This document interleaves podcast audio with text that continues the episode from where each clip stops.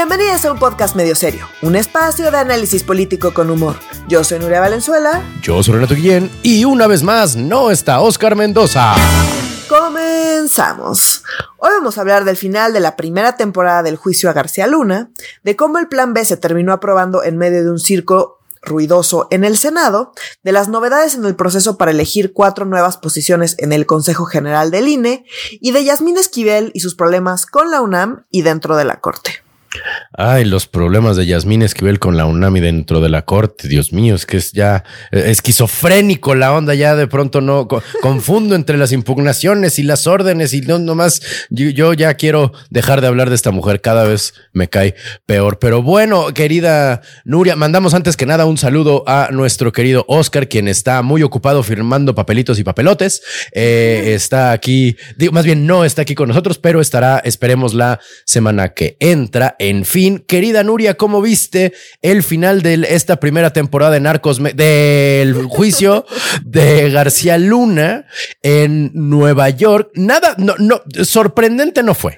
O sea, el, el, ya, ya veíamos el, el, final, ¿no? O sea, como en Crónica de una muerte anunciada, ¿no? Estaría medio extraño que te sorprendiera que al final se muere alguien en ese libro, ¿no? Como que aquí también un poquito ya lo veíamos medio acá pasar. Este lo que dijimos, lo que hemos dicho también varias veces en medio serio, ¿no? Como que queríamos más, yo al menos quería más detalles, yo al menos quería más, más un poquito más, como más videos, ¿no? O sea, que fuera un poquito más martes de jaguar. Nunca pensé decir esto, Dios mío, pero que el juicio de García Luna fuera un poquito más como martes de jaguar, tantito nomás, hombre. Un mendigo video, uno, así una bolsa de, de, billetes, no, uno aunque fuera y nada, pero bueno, se acabó, eh, se sentenció a, ¿cuánto fueron? Dos de 20 años, ¿va? O sea, si fue no, un... No, no, no, la sentencia va a salir hasta ah, no, claro. de junio. Todavía no lo sentencian. Perdóname, se me olvida que, por más que he visto la ley y el orden toda la mendiga vida, se me olvida que los juicios gringos son mucho más lentos. Entonces, todavía no lo sentencian. No tenemos idea de, cuánto tiempo va a estar en el Se habla de entre 10 años y cadena perpetua, o sea, literal. A la madre, o sea. es un poco grande el, el, espacio, ¿no? Como, o 10 años o toda la vida. Ay, joder, su madre, pues que es una, una carrera o qué, sí. Entonces, pues no sabemos porque depende del juez. O sea, aquí sí hay que recordar que el sistema eh, de justicia gringo es súper distinto al nuestro. Sí. Entonces, y hay diferentes tipos de juicios y demás, ¿no? Entonces, en este caso era un juicio ante un jurado, que son 12 personas que de la ciudadanía, o sea, gente común y corriente, que normalmente pues tiene eh, pues perspectivas diversas y es neutral ante el caso y las personas, ¿no? O sea, estas 12 personas pues no sabían nada de García Luna, no conocían al señor, no tenían ni idea de nada, sí tienen pues los prejuicios ¿no? Relativos a, pues. Los mexicanos, sí, en Nueva York, claro que los sí. Mexicanos en Nueva York, sobre los narcos mexicanos, ¿no? O sea, ya entraremos más a detalles sobre eso. Pero bueno, más allá de eso, pues en su vida habían escuchado hablar de, eh, de García Luna. De García Luna. Y estas 12 personas, pues son las encargadas de determinar si, eh, si hay evidencia suficiente o si hay razones suficientes para declarar a una persona culpable o no. Si decide el jurado que es por unanimidad. Si decide el jurado que se declara culpable a esta persona, entonces el juez ya determina cuál es la sentencia. Mm. Entonces, o sea, ya se declaró culpable. Muy difícilmente mm. eso se va a revertir. O sí, no, casi imposible. Sí, sí, sí. Pero lo que sí no sabemos es el juez, una vez que se declaró culpable, o sea, le corresponde al jurado, que son estas eh, personas, de la ciudadanía que se encargan de, de escuchar la evidencia y de deliberar a partir de esa evidencia o no o lo que sucede en el juicio, pues en este caso no hubo mucha evidencia, más bien hubo em, muchas declaraciones que consideraron suficientes, ¿no? Suficientemente creíbles y que coincidían entre sí y demás, eh, y lo consideraron suficiente, y pues ya decidieron, es culpable, ¿no? Según, o sea, fue declarado culpable más bien, ¿no? Porque también hay un tema ahí de si hubiera sido declarado no culpable, es que no quiere decir que sea inocente. No, claro. Si es declarado culpable, tampoco necesariamente quiere decir que es culpable, sino quiere decir que a partir de ese sistema de justicia se declara culpable y ya está, ¿no? O sea, como Así que es. es un matiz leve, pero es importante decirlo, porque bueno, pues nos puede o no gustar el sistema de justicia gringo y podemos discutir horas qué cosas son deseables, que no, ningún sistema de justicia en ninguna parte del mundo es perfecto, pero al menos el sistema de justicia en Estados Unidos pues opera con sus problemas, con sus cosas que nos podrían mejorar, con sus claro, pues, claro, claro. ausencia de martes de jaguar, con lo que tú quieras. pero al final, pues ese es el sistema, eh, todo el mundo lo acepta y todo el mundo, eh, digamos, acepta el resultado de eso, ¿no? Y eso pues es más de lo que podemos decir acá, que no tenemos a poder hacer, ¿no? En la teoría lo que tú quieras, pero pues es inoperante, entonces, bueno. Claro. Eso fue lo que pasó, no sabemos cuál va a ser la sentencia y no sabemos si García Luna, pues, en, digamos, en este tiempo antes de que se defina la sentencia, pues va a haber algún tipo de negociación. El, el juez, hay que decirlo, habla con la fiscalía, habla con la parte acusada y a partir de pues, la información que obtenga y también en este periodo, digamos, se vale hacer negociaciones y demás. No sabemos si vaya a haber algún tipo de negociación, pero sería algo bastante... Eh, divertido que empezar a cantar como sapo. ¿no? Sería bastante factible que, pues, con tal de no recibir eh, una cadena perpetua o una condena pues, más grande, pues esté dispuesto a, a, colaborar con la fiscalía para otros casos o, pues, quién sabe, ¿no? Entonces eso será como una siguiente temporada que empezará con, pues, en cuánto quedó la condena y, y, qué mm. implicaciones tiene y si va o no a colaborar con otro tipo de casos. Quizá aquí, pues, más allá de si fue declarado culpable o no, o sea, siento que lo interesante fue como la, las reacciones de todo el mundo que me parecieron exageradas por distintas razones opuestas, ¿no? Ajá. O sea, tanto las positivas como las negativas, o sea, la gente que estaba súper feliz de que por fin García Luna fue declarado culpable, o sea, uno fue declarado culpable por narcotráfico en Estados Unidos, con un proceso gringo. O sea, recordemos que aquí en México, no, o sea, hay creo que una denuncia y por así un tráfico de influencias, una cosa así. ya que estaba el señor detenido en Estados Unidos. Ah, sí, sí. Entonces, pues, las fiscalías, ¿no? Y la Fiscalía General de la República no ha sido capaz de eh, de poder pues, establecer un caso contundente en contra de García Luna. Qué raro. Atribuirse a este gobierno que se atribuya como, ay, gracias a nosotros García Luna fue declarado culpable, pues no, porque literalmente eso sucedió en el sistema de justicia gringo por narcotráfico. Tan es así que declaran culpable al señor allá y el, todas las cuentas millonarias de la esposa pues fueron liberadas en México. totalmente. Eh, pues porque no, insisto, no tiene también, no, pueden armar un caso razonable. Entonces, pues, a mí, de perdón, pero a mí de qué me sirve que el señor esté en la cárcel si la señora pues tiene ahí todo el dinero robado en quien ya seguro pues ya lo pasó a las islas, quién sabe qué, no, o sea. Totalmente. Entonces, pues no sé, y bueno, la otra es que todo, como por cómo se manejó el juicio, pues parece que García Luna es el malo malísimo de la malitud, eh, como si todos los problemas y todo el contubernio y toda la corrupción y todo el, ¿no? Eh, pues dependieran de una persona, como si los gringos no hubieran tenido nada que ver, como si no siguieran los mismos mecanismos de corrupción y de eh, infiltración de la delincuencia organizada.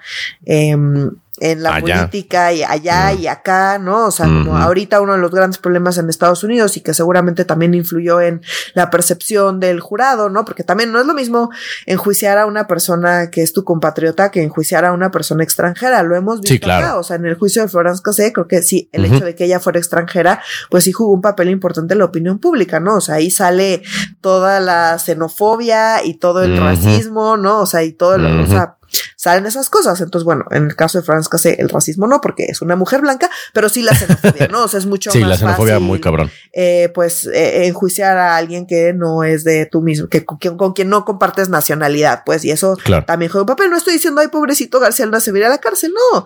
Pero el punto es que el que se vaya a la cárcel y el que lo hayan enjuiciado ya por narcotráfico, pues realmente no resuelve nada. Es un golpe a Felipe Calderón, sin duda alguna. Entonces, los panistas que están diciendo, no, aquí el siguiente es AMLO y es un problema gravísimo para AMLO.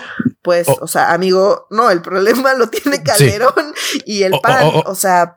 O, lo que dijo Marco Cortés, ¿no? Este, perdón, Marco con K, que dijo, ah, García Luna nunca militó en el PAN. Bueno, ¿y qué, cabrón? No, no, ese no es el problema, ¿no? O sea, no, no, no se ayudan, eso, eso es, o sea, a ver, primero afectado evidentemente, pues García Luna. Y pues eh, el segundo pegadito lugar, pues es eh, Felipe Calderón. Felipe Calderón. o sea, perdón, pero pues ahí sí no hay mucha vuelta de hoja. Eh. Quien quiera como darle la vuelta y decir otra cosa, pues perdón, pero pues, o sea, no tiene, es un absurdo y no tiene sentido.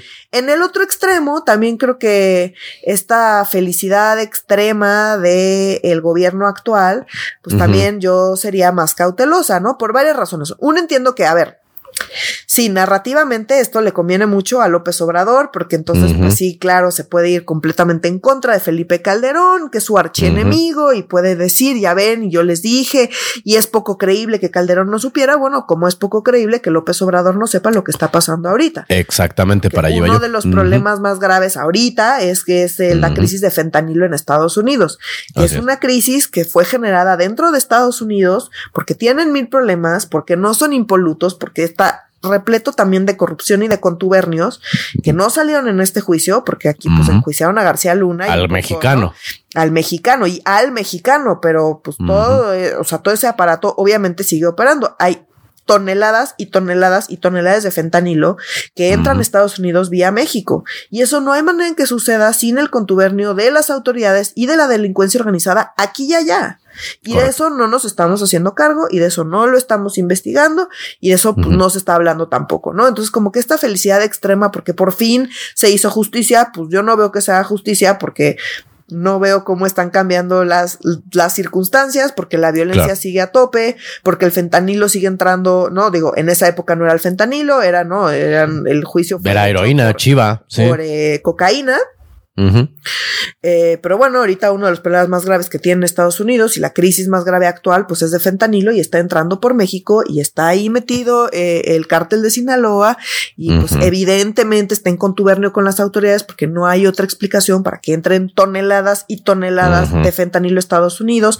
Evidentemente también allá hay contubernio porque no hay manera que se les cuelen toneladas y toneladas de fentanilo sin que nadie se entere. O sea, nada de eso es creíble, no ha sido creíble, no fue creíble con Fox, no fue creíble con Calderón, no fue creíble con Peña y no es creíble con López Obrador. O sea, simplemente no es creíble y eso continúa. Entonces, también uno, alegrarse por algo que no sucedió acá y que, pues, que tiene que ver con el sistema de justicia gringo y con un caso que armaron allá y que supieron manejar allá y que resolvieron allá, pues más bien no debería hablar bien, sino pues más bien mal del, del sistema de justicia mexicano, ¿no? Eso en primera. Segunda, los gringos se andan lavando la carita como si no tuvieran nada que ver, que tú tuvieron que ver en ese momento y tienen que ver ahora, ¿no? Ahorita. Y en tercera, pues muchos de los argumentos que están utilizando hoy en contra de Felipe Calderón y de Genaro García Luna, pues aplican idénticos para el gobierno actual, las autoridades actuales y lo que está sucediendo hoy, porque de eso no se ha resuelto. Entonces, pues como que todo el mundo está embarrado, sí,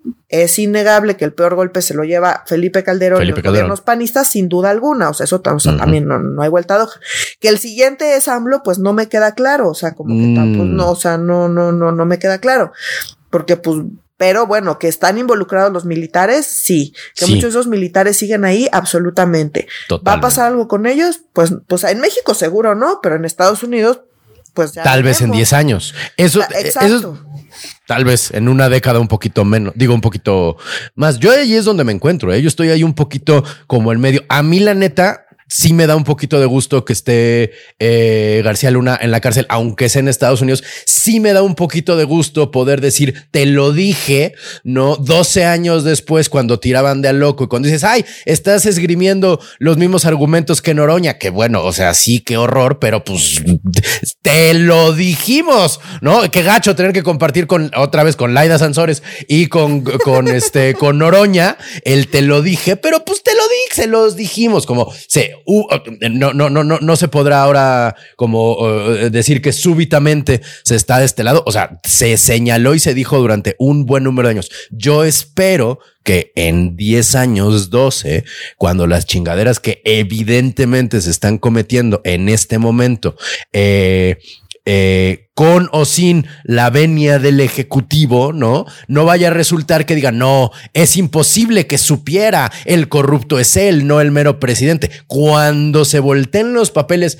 y o lo verán, acuérdense de mí, se van a voltear. Cuando las chingaderas que hizo García Luna palidezcan en contra de las chingaderas que realice, no sé, la Sedena, por ejemplo, o este, cualquier otro, no, quiero aventurar tanto nombre tampoco para que no me falle la predicción, ¿no? Pero pues, ya veremos. No, sí. ¿Para qué me enemisto, verdad? Uno ya tiene suficiente, uno ya tiene suficiente melanina como para andar buscando más problemas en esta vida. Tiene toda la razón. Pero en fin, ya veremos en 10, 12 años cuando salgan los nombres de quien salgan y que el argumento sea cuando Morena argumente lo que está argumentando hoy el PAN. Totalmente, eso va a suceder. Eso va a suceder, claro que eso va a suceder. Yo esperaría que no sucediera, pero hombre, la, esperanza muere al último, ¿no? No, no, no sé por qué le estoy pidiendo coherencia a la gente que está militando en la 4T, pero mira, así de inocente eh, y esperanzado es uno en realidad. Cuando piensen que soy un cínico, recuerden que yo todavía espero de esta gente reaccionar en 10, 12, 15 años de manera no análoga, sino contraria a cómo se está reaccionando ahorita eh, dentro del PAN con Marco Conca. Pero pues ya, ya veremos qué, qué, pasa. Calderón, ¿no? También y el propio Felipe Calderón. Entonces, pues sí, o sea, es un golpe enorme al PAN y en el contexto en el que estamos ahorita, pues lo último que necesita la oposición es este tipo de golpes, que sí me parece, pues, o sea, sí, un golpe súper, súper duro, súper contundente, sobre todo porque pues Felipe Calderón y Margarita Zavala y no, como pues la gente cercana al final a, los sexenios panistas, pues siguen siendo quienes están ahí metidos eh, en el PAN hoy, ¿no? Siguen siendo figuras relevantes dentro del PAN hoy, no es como que, ay, renovaron sus cuadros y ya son como el nuevo PAN, no hay un nuevo PAN. no, no, hay un nuevo PAN. Eh, tan no hay opciones que pues Marco Conca eh. sigue ahí inexplicablemente. O sea, es el mejor reflejo del PAN de hoy, pues no hay. No, bueno, Lili Telles. Ay, no, espérate, ahorita, híjole, no, qué horror. Ay, ay, vomité un poquito, espérame, qué bueno que tenía la boca cerrada porque ahorita tendré que estar limpiando mi monitor. Ahí vamos, hablemos de ese tema, querida Nuria. Yo la neta no vi, a diferencia de otras veces, no estuve así pegado al canal del Congreso viendo lo que pasaba en diputados. Todo lo vi, la verdad, por cachitos de los videos que realizan. No sé quién los haga, pero son mis héroes que y heroínas que tú, siete horas, siete malditas horas de, de, de, de un, de un circo. Es que no hay otra manera de llamarlo. De un, ya ves que habían circo de pulgas. Esto fue como circo de grillos.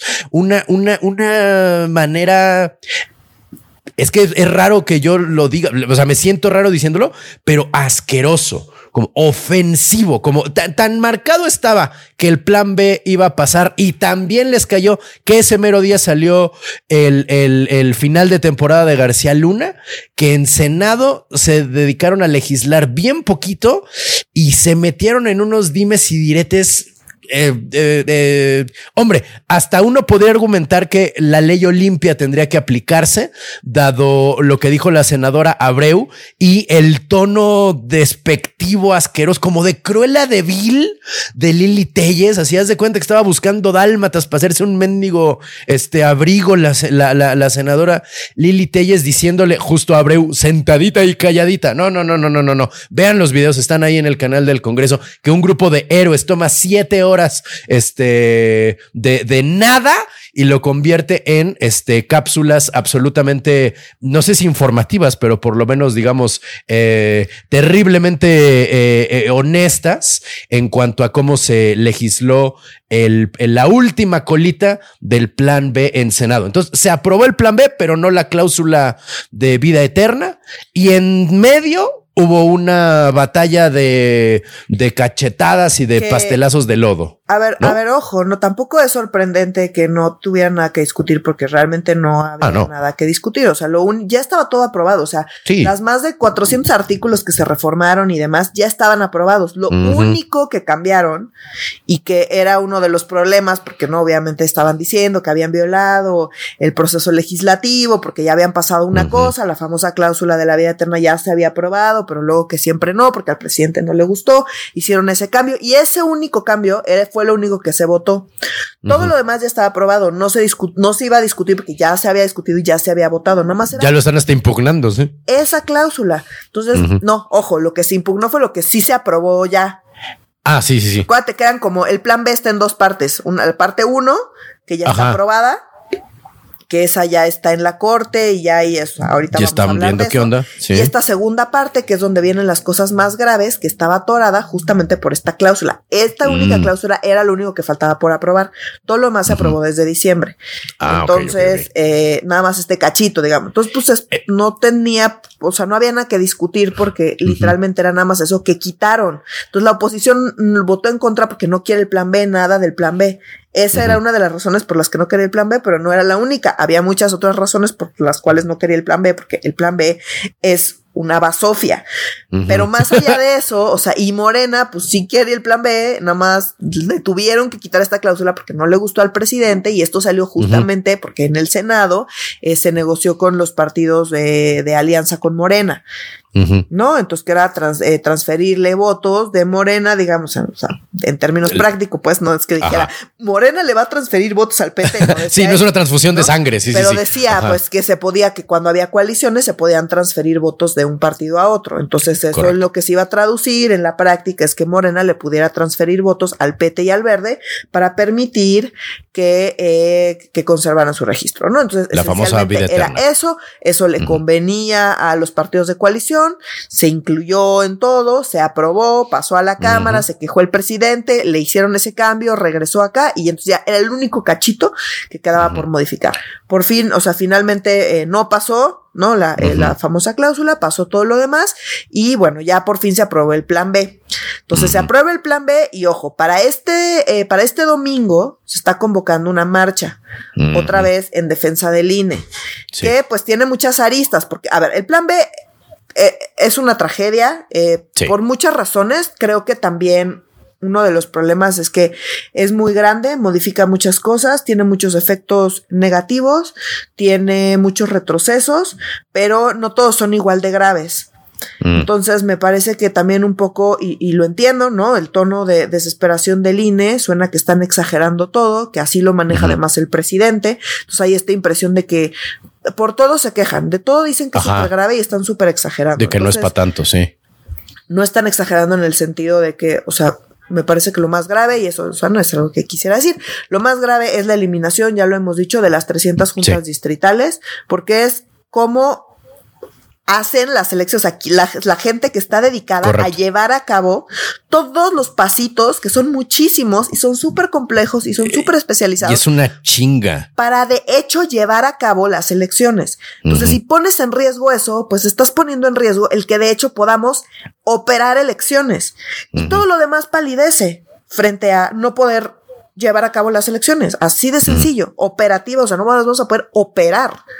Entonces, eso es tan grave que desde mi perspectiva palidece frente a todo lo demás que también está terrible, también está terrible y son retrocesos. No más que si tuviera que escoger uno, pues sí diría, o sea, eliminar las juntas distritales es un, e, es un suicidio electoral operativo, pues, o sea, no vamos a poder operar elecciones así, les reducen el tiempo, corren a toda la gente, dicen que no, pero ahora es como si te digo, Renato, tú tenías un trabajo fijo, te voy a correr. Dios te oiga te voy a liquidar. Y luego cada tres años o cada que hay elecciones, pues te voy a llamar a ver si andas libre para que vengas a hacer una chambita. Si tienes ah, suerte, porque no voy a, no voy a llamar a todos los que trabajan ahorita, no, no, no, voy a llamar pues a menos personas para que hagan la misma cantidad de trabajo en menos tiempo y de manera temporal.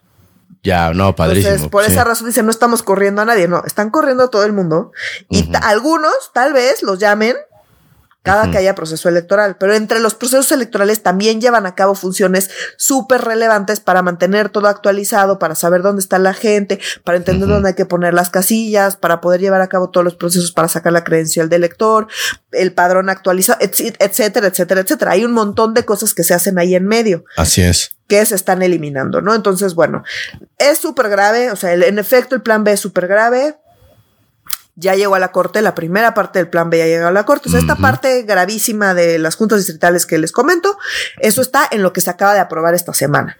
Entonces, espera que en cuanto se publique, empiecen a llover todas las controversias y las acciones de inconstitucionalidad y que todo esto llegue a la corte, que tiene pues ya poco tiempo para resolver, pues porque se nos viene ya el siguiente proceso electoral. Así es. Entonces, si no se hiciera nada, este estas nuevas reglas ya entrarían para el siguiente proceso electoral, que ojo, no es el de este año, no, sino es el, del próximo, que son pues, justamente las elecciones federales, ¿no? O sea, las, eh, las chonchas. Las chonchas, en efecto. Entonces son eh, varias gubernaturas, presidencia, senado y eh, diputados federales, ¿no? Así es. Más todas las elecciones locales que coinciden en fecha una locura. Un monstruo. Es, un monstruo, es una locura hacer esto. Ahora, ojo, las, los transitorios, que es cómo se va, o sea, proponemos estos cambios y en los transitorios viene, pues, cómo operar estos cambios. Los transitorios estaban contemplando que esto se iba a empezar a operar desde enero. Estamos a finales de febrero. Entonces, ya de por sí tenemos dos meses menos de lo que contemplan los transitorios que se aprobaron para para que el INE, digamos, que implemente estos cambios, que son una locura. El INE, pues, está ya listo para eh, pues ir con ante la corte, pues, y meter todos los recursos que haya que meter, los partidos, en fin, todo el mundo ya está listo, pero bueno, hasta que no se publique, que ya se espera que pues, sea en estos días, pues eso no llegará a la corte. Ahora, lo que sí ya llegó a la corte y ya está empezando a tener consecuencias es la primera parte del plan B, lo que de hecho sí se mm. aprobó y se publicó el año pasado. Desde diciembre, sí. Entonces, en este, este primer paquete de la reforma electoral es la modificación a la Ley General de Comunicación Social y a la Ley General de Responsabilidades. Mm. Y ojo, porque esta semana aquí hubo un cambio. Entonces, ¿cuál fue el cambio? Bueno, pues que llegó, llegó esto a la corte y resulta que eh, lo hace, aceptan, ¿no? Dicen, ok, sí, aquí hay fundamento suficiente, porque te pueden decir, no, no, manche, aplica tu queja, o te pueden decir, de, de perder nuestro tiempo. Sí. Acepto tu queja. Entonces, ¿qué pasó? Son acciones de inconstitucionalidad. Entonces, eso es importante decirles. Entonces, que llegaron con eh, Arturo Pérez Dayán, quien Em, suspendió la, que, el que se apliquen estos cambios para el proceso electoral actual, el de Coahuila y Estado de México, que ojo, tiene que ver con la parte de la propaganda y demás. Entonces, pues un poco que pues, puedan hablar lo que sea, que puedan básicamente hacer propaganda electoral eh, impunemente eh, y entonces eso pues ya lo querían empezar a hacer obviamente ya desde ah, antier para el proceso electoral de ahorita en el Estado de México y Coahuila. Entonces, bueno, ya eh, Pérez Dayan suspendió la aplicación de esto en lo que revisan qué onda y ojo, o sea, con sus argumentos y ojo, acá hay dos problemas. Bueno, más bien. Sus argumentos son, o sea, lo que dijo es que, de acuerdo con el ministro, el decreto se promulgó en el plazo de veda electoral. O sea, como ya lo publicaste muy tarde, chavos, esto ya no debería aplicar nada más por cuándo lo publicaste. ¿Te sabes la canción de Llegaste tarde? Sí. Contiene modificaciones legales fundamentales, además su aplicación podría causar afectaciones irreparables al sistema democrático y a los derechos fundamentales implicados en este. ¿Cuál es el mm. problema y de lo que se están quejando? Obviamente, Presidencia ya se quejó y dice que va a impugnar la suspensión de Pérez Dayán.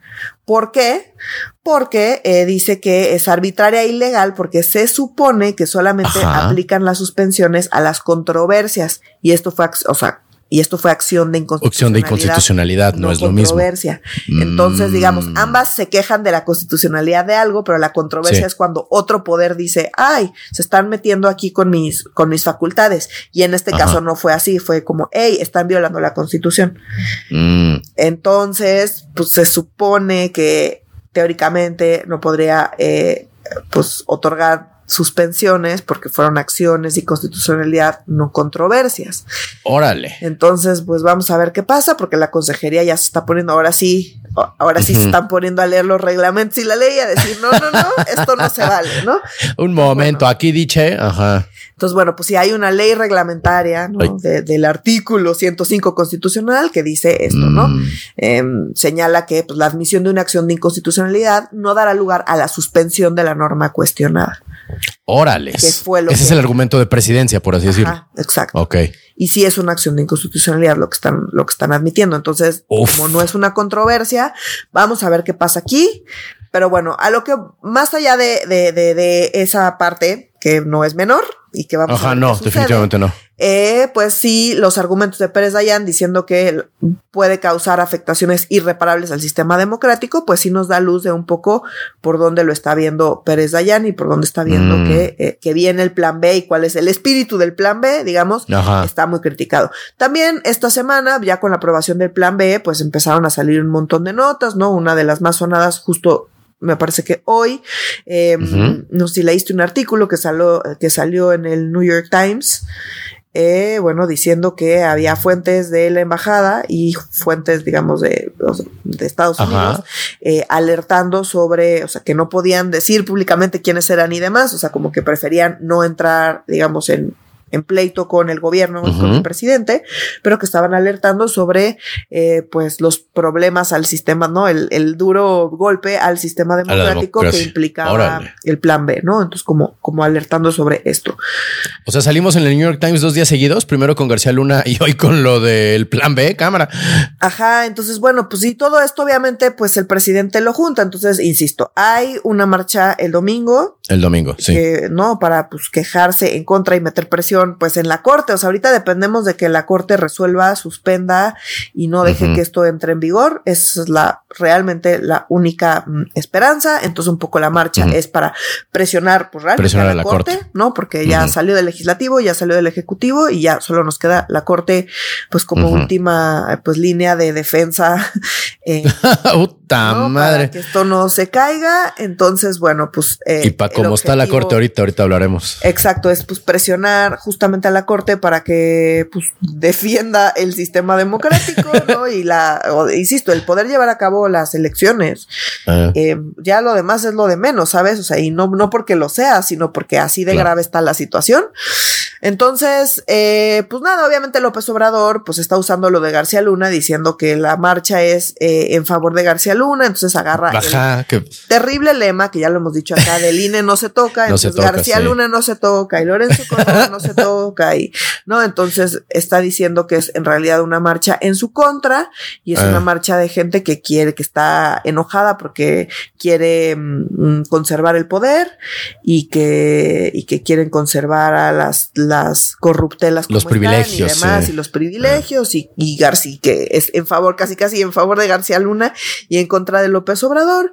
Y pues no va por ahí pero ciertamente el que actores como Felipe Calderón estén apoyando la marcha del 26 en el contexto de García Luna pues le deja muy fácil a López Obrador el estar diciendo estas cosas que no tienen ningún sentido pero pues su narrativa nunca ha tenido que tener sentido sino más bien no o sea como que él le da el sentido como quiere y le funciona bien entonces pues no va a dejar de hacerlo. Y aunque, insisto, García Luna y el plan B no tienen absolutamente nada que ver, pues él está aprovechando la coyuntura como hace siempre y de manera muy hábil para juntarlo y para intentar pues reducir el, el impacto de la marcha. Ahora, ciertamente la aprobación del plan B está pues eh, aumentando la movilización y el llamado para la marcha del domingo, que vamos a ver qué tan masiva se pone. Em, y pues, y pues ya, veremos. Ya estaremos hablando de esto seguramente la próxima semana. Así es. De hecho, Salgado, eh, una, ya ves que Andrés Manuel tiene varias bandas tributo, ¿no? Lo hemos dicho varias veces, ¿no? Este, Claudia, este, Claudia ya hasta el tono le está imitando, qué bruta. Pero bueno, este, una de las peores bandas tributo que tiene Andrés Manuel, que es el asqueroso Félix Salgado Macedonio. De hecho, él dijo que en, en, la, en la, en el Senado, ¿no? Cuando estaban discutiendo el, el plan B justamente, él dijo que la marcha el domingo era para pedir la liberación de García Luna. O sea, no solo en su apoyo, era para pedir literalmente que lo sacaran del botiquín. Este, o sea, que, quien fuera a la marcha iba específica y únicamente a pedir que saquen del bote a García Luna. O sea, no, no, no, hasta ese extremo se está llevando ya la narrativa, la, la fake news que le dicen desde, desde el poder hacia, hacia movilizaciones ciudadanas. Pero caray, en fin, este, ya veremos el domingo cómo, cómo, más bien ya veremos el, la próxima semana cómo se puso la, la marcha que ocurrirá aún en el futuro. Yo sé que es complicado, pero ya veremos de lo que se trata este viaje en el tiempo. Eh, por cierto, camarada, también hubo cambios en la convocatoria, siguiendo hablando, seguimos hablando del INE, ¿no? Eh, hubo cambios en la convocatoria, ¿no? El Tribunal Electoral, eh, hubo un movimiento, estábamos diciendo que si las ternas, que si eran de tres para el presidente, ¿te acuerdas cómo hubo todo este de, relajo, ¿no? De que si las quintetas, exactamente, que se iban a hacer una para presidente y que si era el presidente y que entonces la quinteta del presidente solito. Y entonces llegó el tribunal y puso orden, ¿no es verdad? Bueno, no sé si qué tanto orden haya puesto, pero intentaron poner orden. Pues más bien modificaron, ¿no? ¿Te acuerdas que la primera convocatoria el Tribunal de Plano la tumbó, ¿no? Por tres razones, porque pues se andaba la Jucopo metiendo con el trabajo del comité, eh, pues, sin, poder realmente tener esa injerencia que quería tener.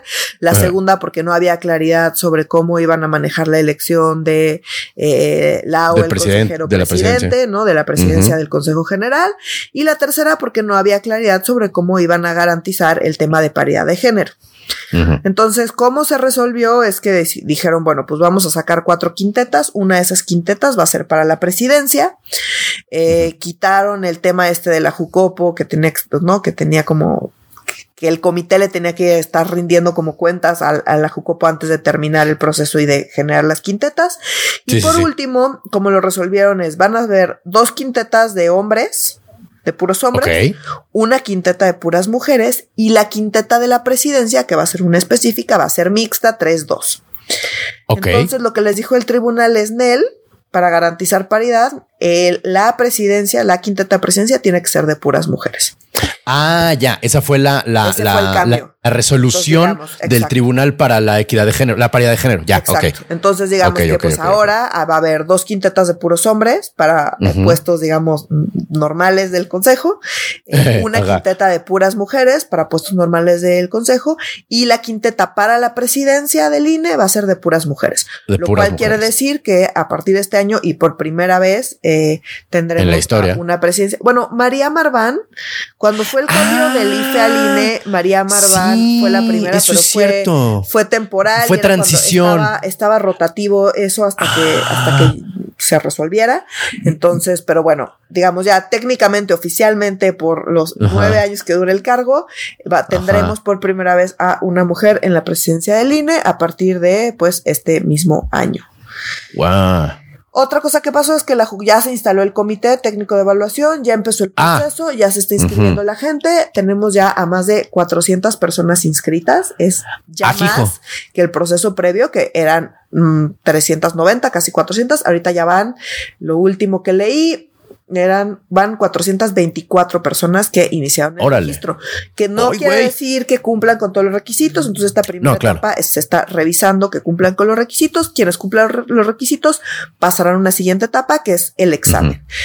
Otra cosa que pasó es que ya está, bueno, ya se, ya se integró completo el comité técnico de evaluación, ¿te acuerdas que decía Ahora sí la semana pasada que todavía no tenía y que era una de las preocupaciones?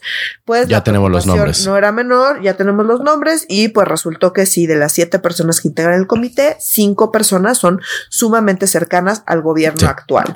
Entonces, em, ¿quieres? Eh, sumamente, o sea, como si ya. acá tengo, acá tengo los perfiles de quienes integran el comité, nada más recordando, este comité técnico de evaluación se encarga de todo el proceso para elegir a quienes quedarán en estas quintetas. Entonces son listas de cinco personas por cada uno de los puestos, ¿no? Entonces ya dijimos, van a ser dos de hombres, dos de mujeres, y una de las de mujeres va a ser la quinteta para la presidencia. Entonces, bueno, este comité técnico pues se encarga de todo el proceso. Entonces, literalmente toman las decisiones, hacen el examen, aplican el examen, califican el examen, revisan los ensayos y la documentación, califican esos ensayos y documentación, llevan a cabo las entrevistas eh, y deciden a partir de esas entrevistas y de todo el proceso quiénes, eh, pues quiénes quedan en estas quintetas. Entonces tienen muchísimo poder. Había funcionado bastante bien porque la verdad es que los comités técnicos de evaluación previos habían estado conformados pues por gente bastante Neutral. Neutral, competente, diversa, no, o sea, como que me parece que habían sido muy buenos comités técnicos y pues este año creo que no podemos decir lo mismo. Ahí te va quienes integran el comité. Empiezo con la Jucopo, que fueron los últimos en designar. Entonces el primero es Enrique Galván Ochoa, que es un periodista. Periodista. analista económico y financiero de la jornada. Em, estudió Derecho en la UNAM y bueno, fue de los encargados de redactar la constitución moral de López Obrador justo. en 2000. Eso me ganaste, ¿eh? yo me acuerdo de él justamente por eso. Entonces, bueno, pues es súper, súper, o sea, bueno, qué mejor que eso para pues mostrar que es súper, súper, súper afín a la 4T. Eh. Y bueno, eh, pues sí, obviamente ha recibido muchas críticas, o, sea, él y el resto de la gente, porque sí, o sea, la verdad es que no, pues no tiene nada que ver con los perfiles, incluso del Comité Técnico de Evaluación previo que vimos ya en este sexenio. La verdad es que, pues, en general los perfiles eran bastante más, pues, académicos y prestigiosos, o sea, o sea, pues sí, o sea, que tu mayor logro sea eh, redactar la constitución moral, moral de López Obrador, pues, eh. pues no, no, no suena como en fin. Siguiente, Evangelina Hernández Duarte, también designada por la Jucopo. Ella también es periodista. Em, fue candidata a diputada local del distrito 26 en Coyoacán por el, PRD, por el PRD en, 2000, en 2015. Y, y pues no, o sea, no, no, fue designada como coordinadora de administración y finanzas de la Guardia Nacional. Mm, padrísimo. En 2021. Eso fue su maravilloso cargo. No, entonces, bueno, pues es chingón. Un perfil que, pues, evidentemente también es cercano a la 4T, que estuvo en la Guardia Nacional y que, pues, mm. tampoco es como que yo en mi vida, la verdad, había escuchado hablar de esta mujer. Em, y el tercero es Andrés García Reper, también designado por la Jucopo, que es un abogado especializado en Derecho Constitucional y Electoral y que ha sido abogado de Morena en Tamaulipas. Ya, no, pues no, ahí sí, en su casa lo conocen al señor. Entonces, bueno, pues también eh, es cercano a Claudia Sheinbaum y pues también ha sido criticado porque, bueno, pues en sus redes sociales es muy, muy, muy pro 4T mm. y, bueno, pro la reforma electoral y, demás, ¿no? Que sabemos que él, todo el Consejo General del INE de hoy está en contra, todo. Mm. Incluso consejeros que me parecen bastante neutros y razonables, ¿no? Como Ukibe Espadas fue de los que fueron electos en el proceso anterior anterior, 2020. Sí, sí, sí. me parece, o sea, de verdad si tienen la oportunidad de escuchar las entrevistas con él, me parece que es una voz bastante mesurada, ¿no? Él es de los que está, eh, ha hablado siempre bastante abiertamente en contra de que le hayan retirado la candidatura a Salgado Macedonio. Y es relevante porque hay que decir que ese retiro de candidatura, especialmente contra Salgado Macedonio, fue de las cosas que detonó esta reforma y la ira del presidente en contra de Es muy cierto. Es muy cierto. A ver, el señor es un violador. O sea, como que. Eh. Pero no, pero eso, pues, eh, siguió todo un proceso dentro de Morena. En Morena les valió porque el presidente lo quería ahí y pues, se lo pasaron por el arco del triunfo y Morena no le quitó la candidatura. Entonces el INE, pues realmente no tenía como, como pues muchos ganchos para poderle quitar la, la, candidatura por ser violador. Yo creo que sí, pues un violador evidentemente darle más poder a una persona que abusa de su poder de esa mm. manera, pues es indeseable. Sí. Pero más allá de lo que yo crea, terminaron quitándole la candidatura porque no reportó uno de sus gastos de campaña o de pre-campaña, ya no me acuerdo, y el gasto era, creo que eran menos de 30 mil pesos. Entonces, pues sí suena muy exagerado que por no reportar un monto mínimo, pues te quiten una candidatura a una gubernatura. ¿no? o sea, sí, la verdad es que pues sí, no era, pues era exagerado, digamos, ese castigo, digamos, era exagerado Claro, el pretexto fue ese, pero la razón fue otra.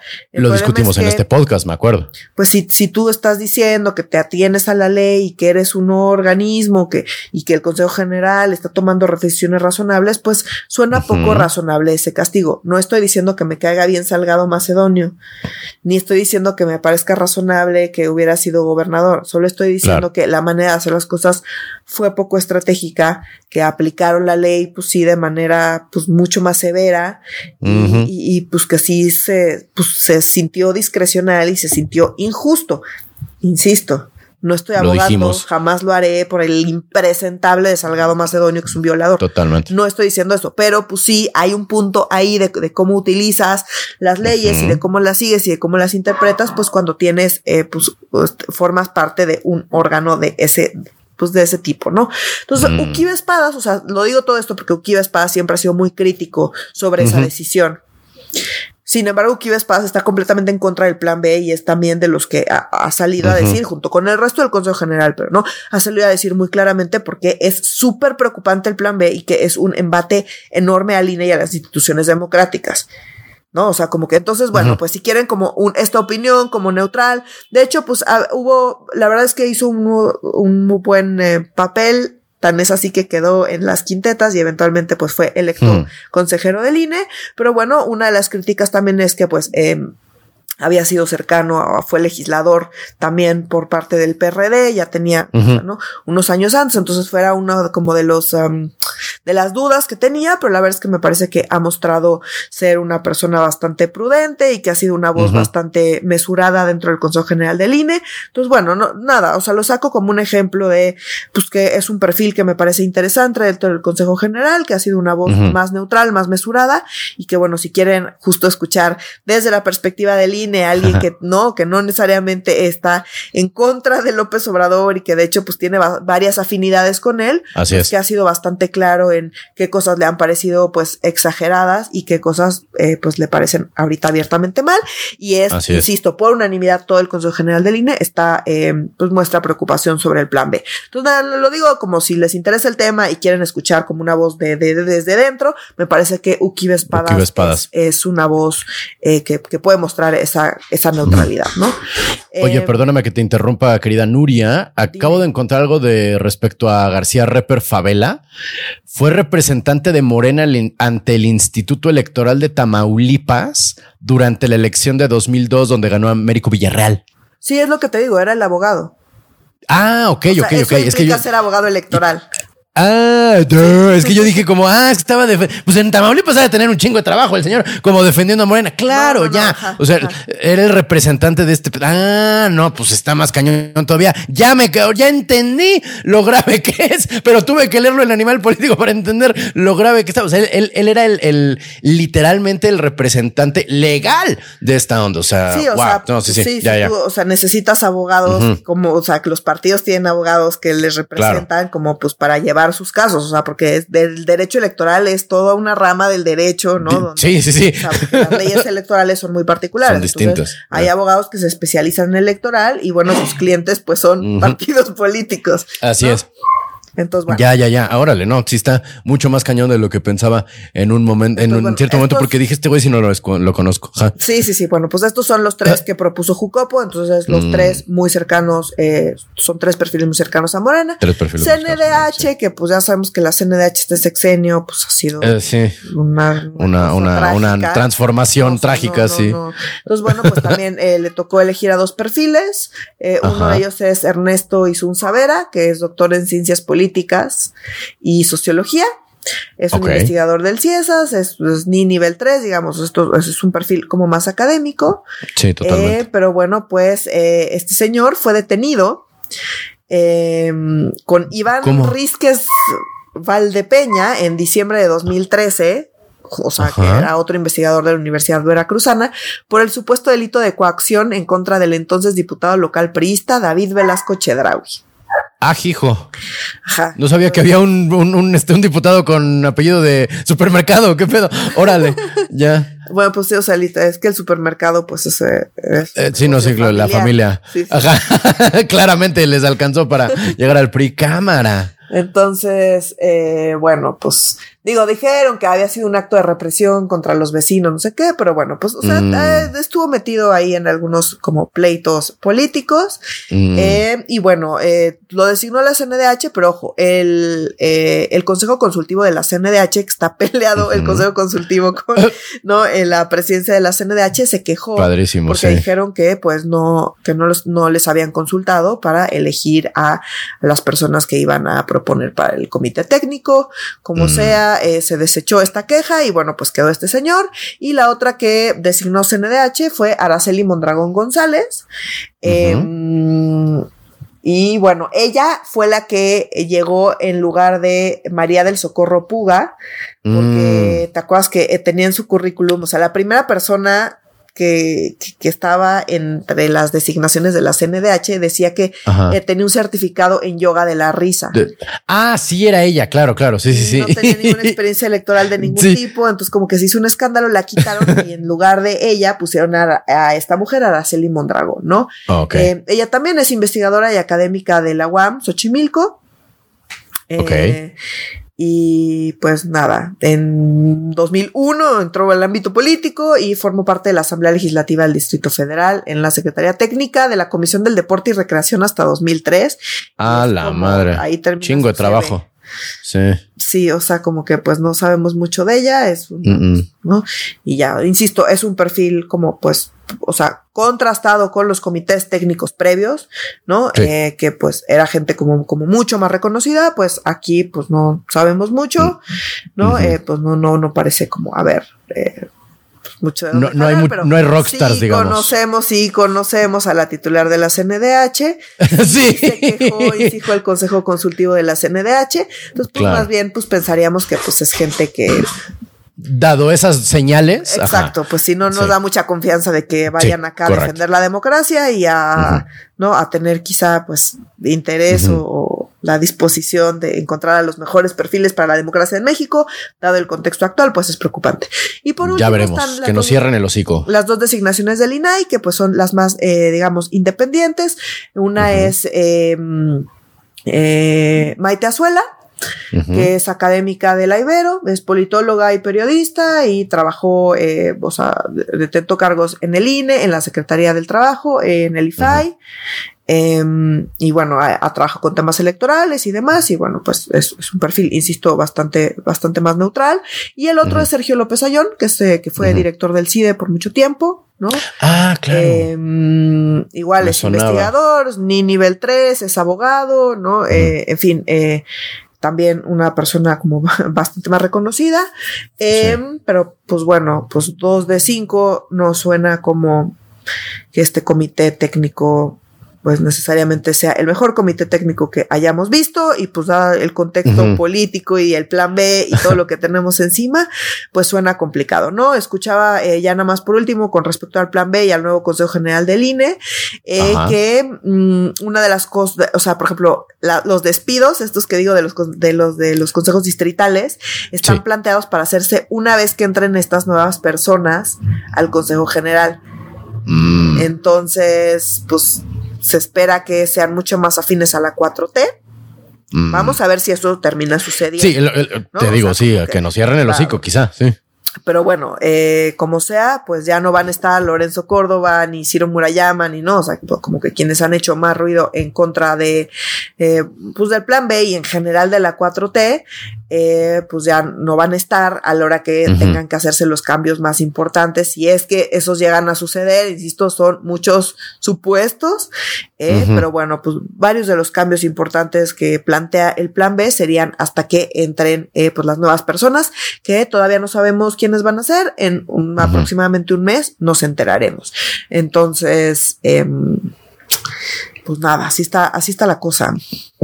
Y aquí estará medio serio para contarles todos los chismes respecto a la gente que quede elegida. Eh, salen, ¿quiénes salen? Lorenzo Córdoba, Adriana Favela, Ciro Murayama y José Roberto Ruiz Saldaña son los que salen, ¿no? Ciro Murayama, eh, eh, Lorenzo Córdoba y los otros dos que nunca nos acordamos, como ya habíamos dicho. Adriana Favela y Roberto, José Roberto Ruiz Saldaña. Y bueno, nada, salen el 3 de abril y se espera que para el a finales de marzo este, ya, ya tiene que haber selección de quienes eh, van a reemplazar a estas cuatro personas. ¿no? Van a ser, insisto, dos mujeres, dos hombres y una de las mujeres será la presidenta una de las mujeres será la presidenta por primera vez en la historia, salvo el, el, periodo, el breve periodo de transición entre el IFE y el INE, que a mí se me olvidó por completo, pero en cuanto lo dijiste, dije, sí, cierto, la maestra. Y bueno, eh, querida Nuria, dado que hemos dicho varias veces a lo largo de este capítulo que la última línea de defensa frente a la, al plan B, ¿no? Y como eh, eh, creo que dijo el senador Madero que ellos ya tienen el plan C, ¿no? Y que la plan C el plan era de, impugnación y de, y de no, no, no recuerdo qué palabra usó, pero sí, ahí les va el plan C, ¿no? Entonces, este, dado eso, yo me imagino que en la Suprema Corte de Justicia lo único que impera es un clima de certidumbre, eh, tranquilidad, unidad y este certeza legislativa y jurisprudencial, ¿verdad? Pues no, no. De hecho, en general eso no es lo que caracteriza a la corte, ¿no? Eh, en general no, y ahorita pues menos, ¿no? menos. Tenemos el caso de Yasmín Esquivel que trascendió la semana pasada, que te acuerdas que una de las cosas que se mencionó mucho es que pues la corte no ha dicho nada. sobre el caso de pues el plagio de Yasmín Esquivel y qué implicaciones tiene y la corte qué opina, qué va a hacer, le corresponde hacer algo, cómo va a manejar el tema y no se había sabido absolutamente nada.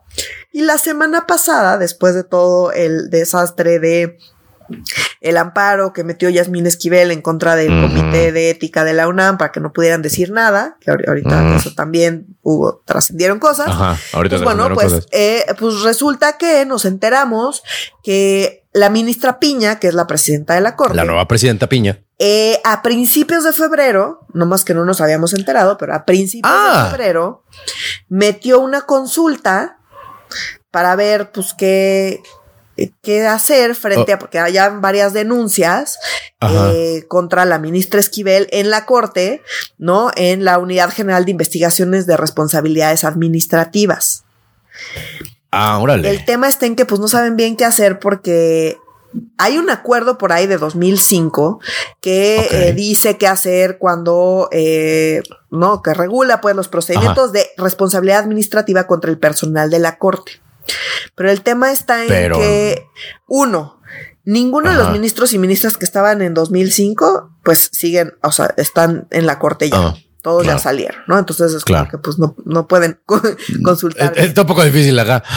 Y la otra es que pues tampoco queda claro qué prosigue porque pues el, o sea, por lo que se le está acusando a la ministra Esquivel, pues pasó hace 35 años. Todavía no era ni ministra, todavía, ni abogada. Exacto, o sea, como que estos son procedimientos que están pensados en, ya que trabajas en la corte, Ajá. ¿qué pasa si haces algo indebido?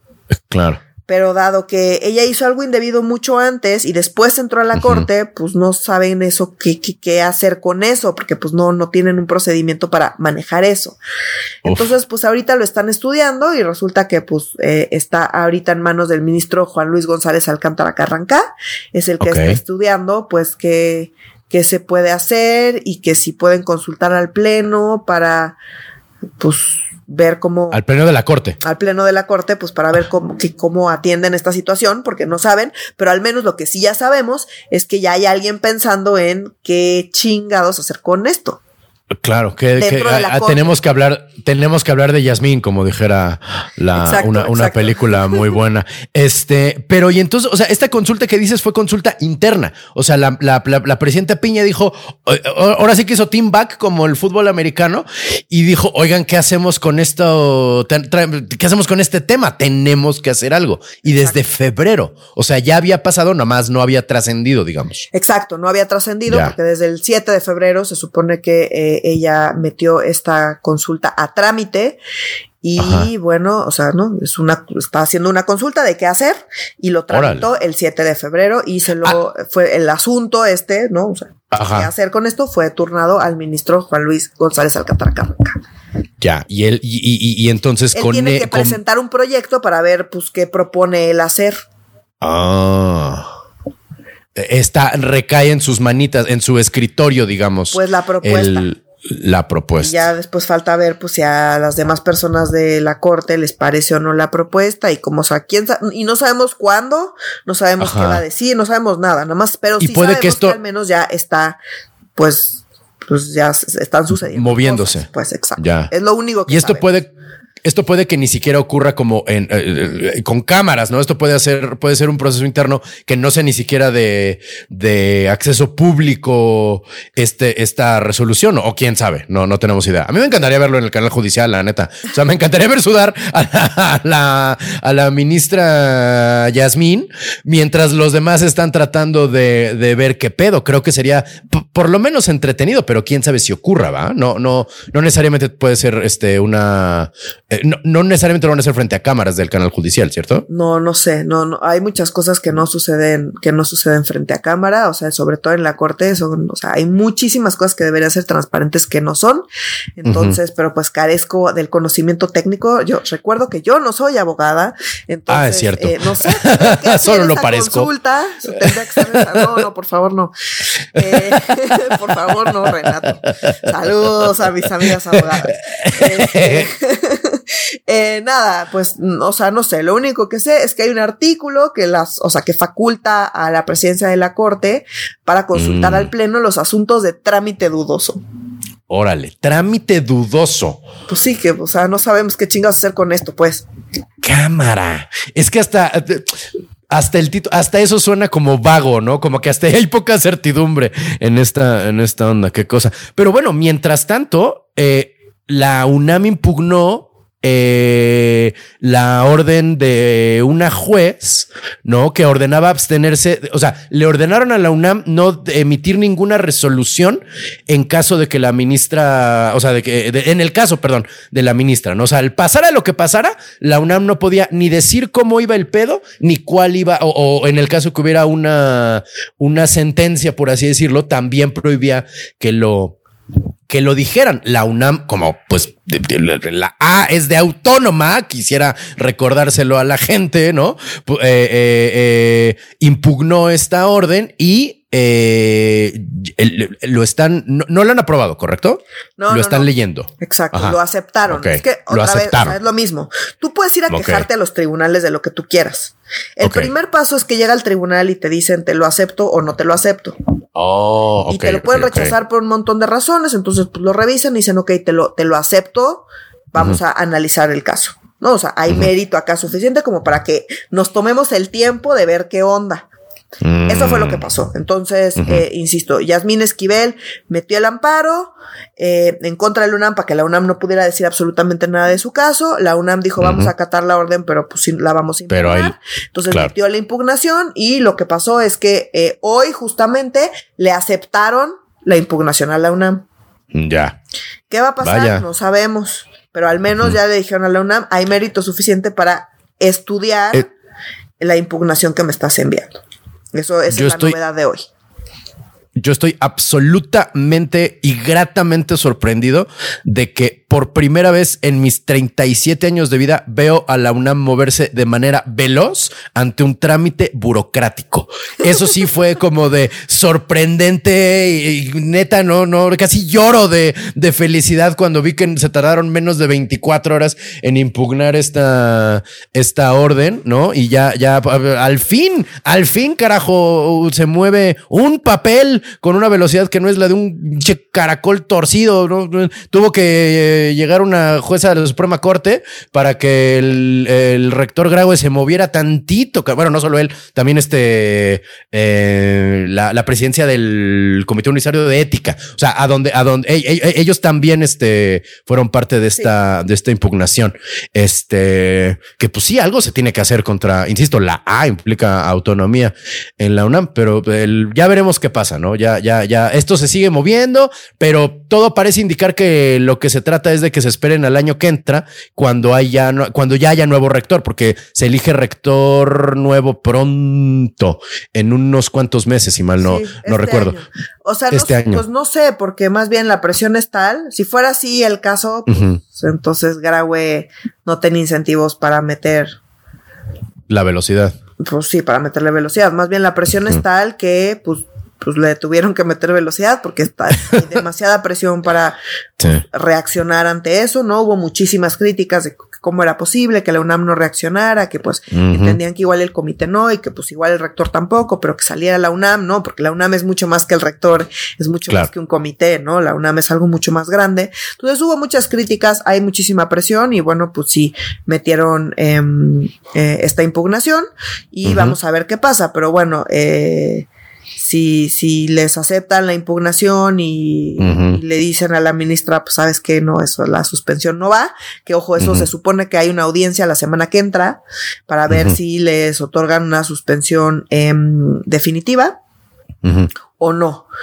Y bueno, en medio de eso, pues está que ya aceptaron la impugnación de la UNAM ante la suspensión. Entonces, bueno, vamos a ver, vamos a ver qué pasa. Pero bueno, pues sí, la UNAM no es, o sea, más bien, pues tienen mucha presión y pues lo tuvieron que meter porque están presionados. Yo creo que si fuera por Graue no hubiera metido nada y esperaría que se congele hasta que él salga y que sea problema de alguien más, pero claramente no se puede dar ese lujo, ¿no? Entonces. Sí, no. Al fin se movieron, caramba. Este, y bueno, querida Nuria, para terminar, una noticia también que no sorprende a absolutamente nadie. Lo dijimos también eh, la semana pasada, si mal no recuerdo. Eh, la ley de protección del espacio aéreo pasó absolutamente sin ningún tipo de problema, ni raspón, ni con una lubricación absoluta, ¿correcto? Así es. Entonces, pues sí, ya como última nota. Eh, última nota. Que ya les habíamos dicho que estaba el tema del espacio aéreo, ¿no? Y que todavía no terminaba el proceso legislativo. Ya por fin terminó el proceso legislativo sin absolutamente ningún cambio. Eh, fue aprobado y bueno, pues ya esperemos que, eh, digo, no porque nos guste la idea, sino porque pues si funciona el proceso, que se, que se publique en estos días y pues ya entraría, entraría en vigor una atribución más eh, preocupante a las Fuerzas Armadas. Que, que está cabrón sacar de donde sea y ahora que tienen más negocio, pues mira, ni, ni con ni con Clarasol van a salir de ahí. Pero bueno, eh, hemos terminado, querida Nuria, con los temas de esta semana. Eh, por favor, querida audiencia, manténganse en contacto con nosotros y entre ustedes a través de nuestras redes sociales, que son. En Instagram estamos como arroba medio serio, en Facebook estamos como Facebook, Facebook diagonal medio serio MX y en Twitter estamos como eh, medio guion bajo serio. Eh, nos le escuchamos y nos lo permite, a menos que nos lo impida la, la ministra Yasmín Esquivel nos ponga una ley mordaza. Nos escuchamos aquí eh, la próxima semana, mi gente. Para medio serio, yo soy Renato Guillén. Yo soy Nuria Valenzuela. Y no está Oscar Mendoza. ¡Adiós!